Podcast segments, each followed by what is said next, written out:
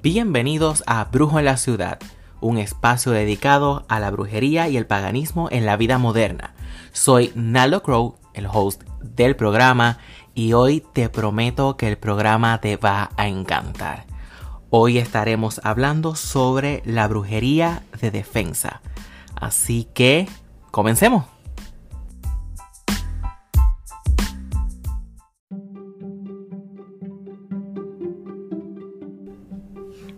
Las brujas aprenden a protegerse y utilizan todas las herramientas necesarias para lograr mantenerse y sentirse a salvo. Aunque la realidad es que nos protegemos de energías y entidades que pueden ser atraídas a nosotros, más por curiosidad que por ataques, seamos realistas. A menos que no seas Fonalleda o Rockefeller, Nadie tiene por qué hacerte brujería. Pero, just in case, vamos a aprender cómo protegernos y de qué nos estaríamos protegiendo. No todos los enemigos están en la cabeza, pero vamos a ser realistas. No todo el mundo está buscando hacerte daño.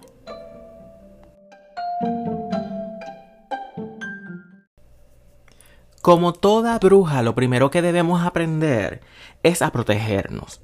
Muchas veces cuando cogemos clases de brujería se nos meten tanto y tanto material sobre historia, correspondencia, los sabbat.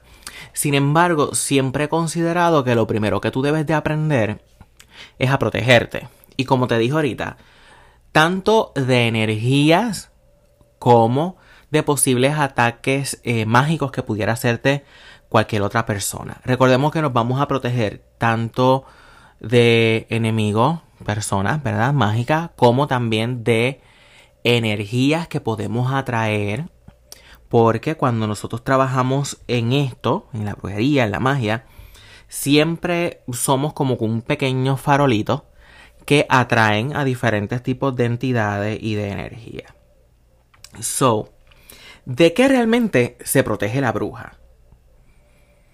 Pues mira, energías adversas, energías incorrectas, de nuevo, porque los polos opuestos también se atraen, así que si tú estás trabajando algo, tú prendes esa luz y en cualquiera de los planos pueden comenzar como que, hmm, esa luz me llama la atención y puedes empezar a atraer ese tipo de energía. Y obviamente debemos aprender a protegernos de eso. También aprendemos eh, a protegernos de nuestros enemigos, claro, ¿verdad? Pero ser realista, ¿realmente tienes esos enemigos o te lo estás imaginando? Y obvio, de los vampiros energéticos, este tipo de personas que son tóxicas y cuando están alrededor tuyo logran absorberte parte de tu energía vital y te, te chupan hasta la alegría. También nos protegemos sobre eh, trabajo que nos puedan hacer otras personas, eh, embrujos, porque de nuevo, no todo el mundo va a estar haciéndote brujo, pero tampoco lo descarte. Uno debe de estar siempre bien protegido. Así que vamos a ver este primer método de protección entonces, porque si estamos aquí, vamos a hablar cómo te vas a proteger porque de eso se trata el podcast, que tú aprendas. Pues mira, lo primero que deberías de aprender es cómo protegerte de manera psíquica. Y la primera herramienta para eso es tu actitud. Oye, bruja, tu actitud. No es que seas una bruja súper, súper positivista y que seas bien optimista y veas el bright side de todo. Hello, Vive con tus pies bien puestos sobre la tierra, por favor. El mundo no es color de rosa panador. Pero si eres una persona que todo el tiempo está viendo lo malo en las cosas, eres bien pesimista y eres una nube negra, no esperes estar protegido contra ataques psíquicos. Porque Tú necesitas estar consciente del pensamiento que tú tienes, de cómo tú piensas, para de manera simpática tú atraer ese tipo de energías a ti. ¿Ok? Y, y, eso es algo bien importante y que no debemos olvidar. Tú tienes que tener una muy buena actitud. Vámonos un poquito a lo físico. Mira, tú puedes utilizar cuarzos para protegerte psíquicamente.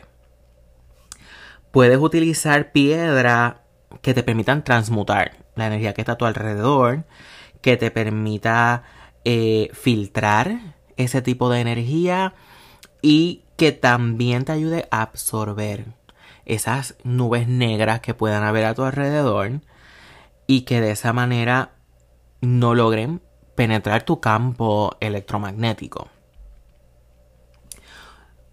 ¿Qué cuarzo te puedo decir? Vámonos al cliché. Amatista. Vámonos al cliché. Un cuarzo eh, blanco. Puede ser una hematista. Es muy buena para protegerte. Eh, y quizá la resina de azabache. ¿Verdad? So, considéralo. ¿Hay más piedras, más cuarzo? Claro que sí. Lápiz lazuli, eh, piedra de dragón, piedra de sangre. Dependiendo qué área tú quieres proteger, podemos mencionar diferentes tipos de cuarzo. También podemos utilizar talismanes, como por ejemplo el Evil Eye, ojo del mal o ojo turco. Eh, los ojos todo lo ven y son símbolos por generaciones y por culturas diferentes para la protección.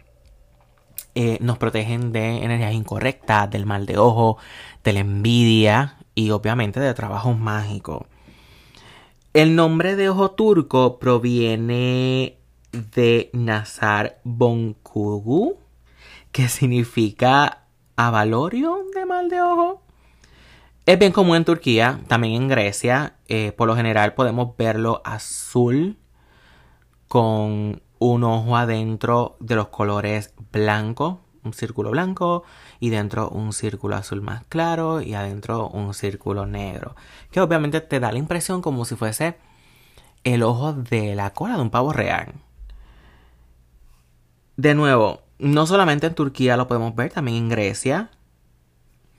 Eh, sirve mucho para protegernos de la envidia tradicionalmente. Y según la tradición que se remota a los tiempos del antiguo Egipto y Babilonia, los malos sentimientos del ser humano se pueden proyectar a través de los ojos, cuando te miran. Y este talismán en específico es muy bueno tenerlo encima para protegerte de esas energías. También podemos eh, protegernos en la casa. Y podemos entonces utilizar también los cuarzos, también este tipo de ojo turco para proteger nuestro hogar. No solamente protegerte tú, también proteger tu hogar porque tu hogar es tu templo. ¿Por qué se protege la casa?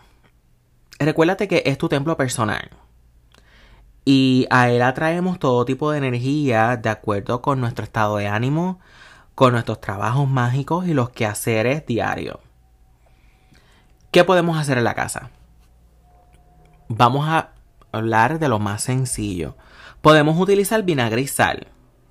Puedes colocar un vaso de cristal, echar vinagre, vinagre de verdad, y echarle aproximadamente una cucharada de sal marina. Y esto te va a ayudar a absorber las energías incorrectas y purificar mucho el ambiente. Y obviamente cuando tú entras y sales de la casa, esta mezcla va a absorber toda esa energía. Lo mejor es que lo puedas cambiar semanal para mantener ese ciclo de limpieza constante. Y aunque no lo creas, también puedes trapear, puedes mapear con, con esta mezcla para ir limpiando esa energía. También puedes colocarlo en un atomizador, una botella de spray, un buen puertorriqueño, y rociarlo por toda la casa. Podemos utilizar también dentro del hogar piedras de sal del Himalaya. aparte de ionizar el ambiente, ionizar el aire, tiene un montón de minerales que podemos esparcir que es muy beneficioso para nuestro cuerpo. Es sal, así que nos ayuda a transmutar la energía que pueda estar circulando dentro de tu casa. Podemos también utilizar dentro de la casa plantas con espinas. Mira, la rosa, los diferentes tipos de cactus. Los espinos, como el blackthorn, por ejemplo. Las espinas son como, como espadas. So, ellas te van a proteger contra todo mal que quiera entrar a la casa. Así que si tú traes ese tipo de energía encima estás entrando a la casa y tú tienes tu casa rodeada o tienes adentro este tipo de planta, las plantas lo van a absorber. Igual que estas plantas absorben tu, tu dióxido de carbono, también ellas van a traer hacia sí las energías incorrectas y van a empezar a transmutarla. Y es bien sencillo saber si algo entró porque la planta se va a marchitar y se va a podrir. Y ya con esas dos señales ya tú sabes que algo, algo recogió. Podemos también colocar dentro de la casa un cráneo o tener pelo de caballo. El cráneo es un poquito más complicado de conseguir porque la mejor manera es que tú lo encuentres y le solicites al caballo, al espíritu del caballo, que si puedes utilizarlo para eso. Pero hay tiendas por ahí que tú lo puedes conseguir. Ahora, el caballo tiene obviamente su crin y su cola y es más fácil de tu adquirir el pelo porque si una persona tiene caballo, lo peina, el caballo muda mucho la melena y ahí tú puedes adquirir eh, el pelo. So, el caballo es un animal de protección desde las tribus nativoamericanas y todavía desde las tribus siberianas. Es un elemento que mantiene fuera las visitas indeseables de espíritu y obviamente nos protegen contra de la brujería. ¿Qué tú haces? Mi amor, tú haces una trencita, la pones al lado de la puerta de entrada y ya eso es todo lo que tienes que hacer, ¿ok? De nuevo, estamos en lo básico, no es complicado. Podemos también crear una escalera de bruja. La escalera de bruja es un tipo de trenzado que hacemos con diferentes hilos o cintas con colores en específico. Estamos hablando de protección, puedes utilizar negro, rojo en específico para este fin. Y se le empiezan a amarrar piedras, cuarzos, plumas, eh, botellas de bruja, entre otras cositas que, que uno le sigue amarrando, talismanes, amuletos, para la protección. Y igual manera lo vamos a colocar en la puerta de entrada. Podemos utilizar los espejos. Esta es mi favorita porque simplemente tú colocar un espejo en la puerta de entrada reflejando hacia afuera. Todo lo que entre por esa puerta se va a ver reflejado en el espejo. Así que la energía negativa, la, energía incorrecta, que es como siempre les he enseñado que es la mejor forma de decirle, va a rebotar. So, no van a entrar. ¿Ok? Ahora, yo no me gustan los espejos mirando para las camas. Así que por eso soy bien enfático en que a la puerta de entrada de la casa. ¿Ok? También podemos utilizar, por ejemplo, la cascarilla y también podemos utilizar el polvo de ladrillo. ¿verdad? El polvo, el polvo de ocre son muy buenos. Lo que hacemos es que creamos unas líneas finitas en las puertas y ventanas. O podemos hacer un perímetro alrededor de la casa. Y obviamente ningún tipo de energía incorrecta puede traspasar. Yo sé que pudieras estar pensando, ajá, ¿y cuando llueva? Simplemente la tierra absorbe estos elementos y se va a quedar ahí. Mi recomendación es reforzarlo semanalmente o cada lunación. Si tú lo hiciste en luna nueva, pues todas las lunas nuevas o lunas negras lo vas a renovar. Si lo hiciste en luna llena, pues todas las lunas llenas lo vas a renovar. Esa es mi recomendación con referente a la cascarilla, que eso es huevo triturado, o lo que sería el polvo de ladrillo, polvo de ocre, puedes usar barro rojo, eh, es lo mismo. ¿Ok? También nos podemos proteger en los sueños. Hablamos de protección personal, hablamos de la casa y ahora estamos hablando de la protección de los sueños. Podemos utilizar una, un vaso de cristal con agua fría y colocarle una tableta de alcanfor. Esto, esto es bien viejo. Hay muchas personas que dicen no, porque la tableta de alcanfor, eso es petróleo, eso no es alcanfor, es real. La fe mueve montañas y es tu fe lo que le da poder. Y esto lleva generaciones utilizándose. Yo llevo 22, 25 años en esto y nunca me ha fallado. Así me lo enseñó mi mamá y así se lo enseñó su papá y así sucesivamente. So, esto funciona. Yo te puedo garantizar de que sí. El agua eh, con Alcanfor funciona para proteger tus sueños. Podemos utilizar un Dream Catcher. Esto viene de las tribus nativoamericanas. Es como si fuese una telaraña hecha con hilo en un círculo y se preparan. No es como que cualquier Dreamcatcher, pero por ahí vamos. Se prepara, se limpia, se consagra y se colocan en el cabezal de la cama. Y es para que recoja todas las pesadillas. Obviamente con las pesadillas vienen las energías incorrectas y te mantiene protegido mientras duerme. También podemos utilizar semillas de mostaza en nuestra mesita de noche. Simplemente tirarlas. ¿Por qué? porque muchos de los que nos pueden visitar, entre ellos los, linchetos, son espíritus que son un poquito OCD.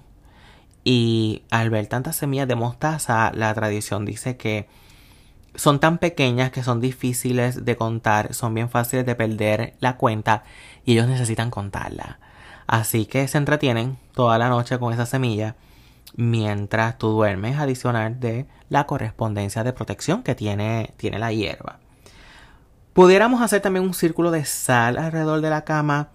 Yo no soy muy fan de eso. Me siento que, que sale, que no sé, como que me estoy adobando o a la misma vez que estoy dentro de la serie Supernatural y, me, me trae como que un poquito de conflictos, pero nada. Son de nuevo son recomendaciones que han pasado por muchos años y que funcionan. El círculo de sal siempre ha funcionado.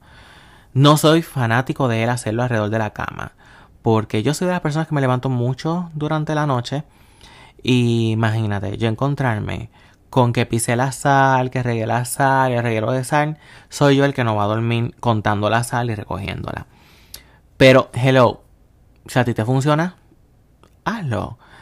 Eh, también puedes hacer un círculo de cascarilla alrededor de la cama y funciona muy bien eh, también. Pudiéramos hacer también para protegernos tanto eh, físico al hogar o en los sueños bolsitos de tela lleno con hierbas, cuarzos y talismanes para protegernos. En, la estreguería la conocemos como Nantabag. A veces en el chamanismo le llaman medicine bags. Eh, en la diáspora eh, afroamericana se le conocen como gris gris o mollos y son muy buenos para la protección.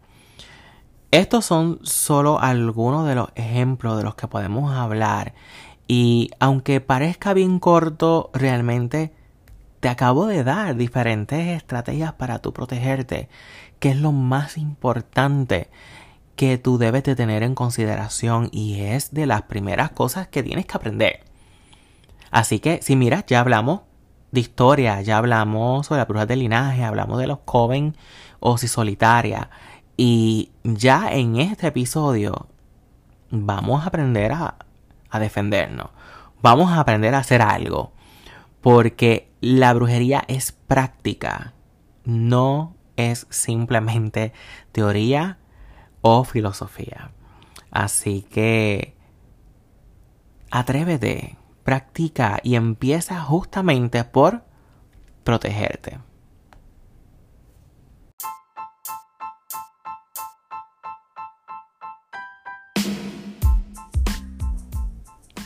Protegerte es la primera destreza que debes de aprender y es de las primeras que debes de poner en acción una vez tú comienzas en la brujería y es la mejor forma de tú comenzar. Porque una vez tú tienes la información de correspondencia, lo que corresponde para ti es practicar, comenzar tu praxis. Y necesitas estar primeramente tú protegido antes de comenzar esa praxis. Espero que te haya encantado este tema. Espero que lo pongas en acción en cuanto termines de escucharme y que me dejes saber qué tal te pareció el tema. Escríbeme. Puedes contactarme a través de el nuevo blog en WordPress, Brujo en la Ciudad. Me puedes conseguir ahí y en la parte de contáctame me puedes escribir. También me puedes enviar un email a naldocrowtarot.gmail.com o me puedes conseguir en mis redes sociales Naldo Crow Tarot y Coaching en Facebook y Naldo Crow en Instagram y Twitter. Así que este fue Naldo Crow en Brujo en la Ciudad y nos veremos la próxima semana con nuestro próximo episodio donde vamos a estar hablando de un tema que quiero dejártelo en sorpresa. Porque sé que en cuanto anuncie el tema, vas a correr a escucharlo. Así que nos estaremos viendo. Un abrazo del cuervo. Satispan.